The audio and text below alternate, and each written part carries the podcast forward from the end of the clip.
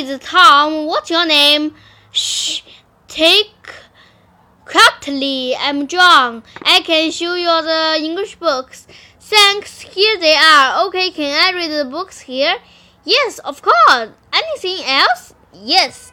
Keep your desk clean. Okay, I will. Thanks.